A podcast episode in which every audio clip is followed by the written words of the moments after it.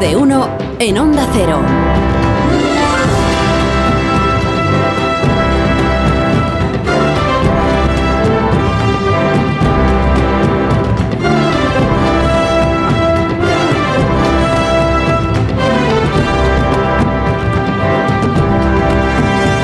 y 11 minutos, las 8 y 11 minutos en las Islas Canarias. Estamos aquí en más de una en tertulia en esta mañana del último viernes del mes de febrero y recibimos a Raúl del Pozo. Buenos días, Raúl.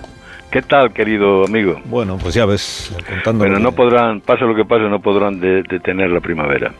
Eso, así es. eso. Además, este año que ha empezado tan pronto. Bueno, ahora vamos a tener unos días de invierno, también aviso. Sí, Pero luego ya bueno, volverá pero del todo. ya están los lirios. Primero son las Los mimosas, almendros. después los, los almendros, Sí. después los lirios y después las violetas. O sea, tú que estás en el campo lo sabrás. Lo sé, lo sé. Lo veo, además, lo veo. Y lo disfruto cada año un poco antes, porque cada año empieza antes la, a florecer. Los- se han vuelto locos los árboles, ya los hemos vuelto locos del todo. Bueno, cuando tú quieras, que empiece viva el vino.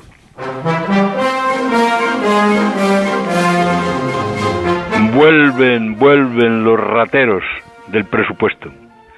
Un tipo llamado Coldo de Baracaldo, escolta y guardia jurado, esconcejal, aizcolari, que así se llaman a los que cortan troncos de árboles con el hacha, está acusado de forrarse con las mascarillas cuando la gente más se moría de COVID. Trincaron casi 13 millones de euros en mordidas, con gastos del 10%. Se forraron daban el matarile y el descabello a los viejos y las máscaras se pudrían en las Islas Baleares. Coldo ha sido detenido junto a su esposa, militante del PSOE, por la Guardia Civil, con 19 personas más por pertenecer a una organización criminal en la operación del Orme, que así se llamaba el inventor de la mascarilla. El protagonista de la estafa en su juventud fue detenido por pegar a un chiquillo y romper las costillas a un hombre. Arnar lo indultó de una pena de dos años por dar una paliza.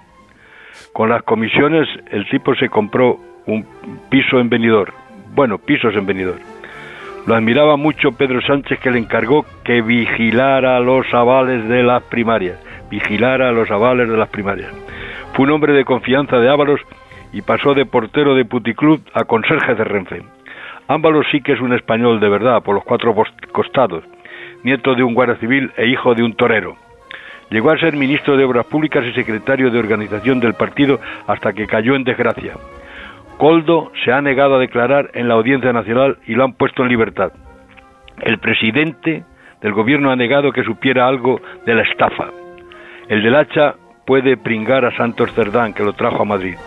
Así que echa vino, montañés, que lo paga el partido que a los pobres socorre y a los ricos avasalla. ¡Viva el vino!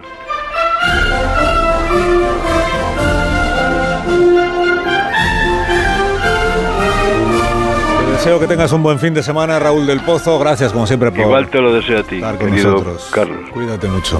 Cuídate. Ha colgado. Bien, no tiene que hacer. Las 9 y 14.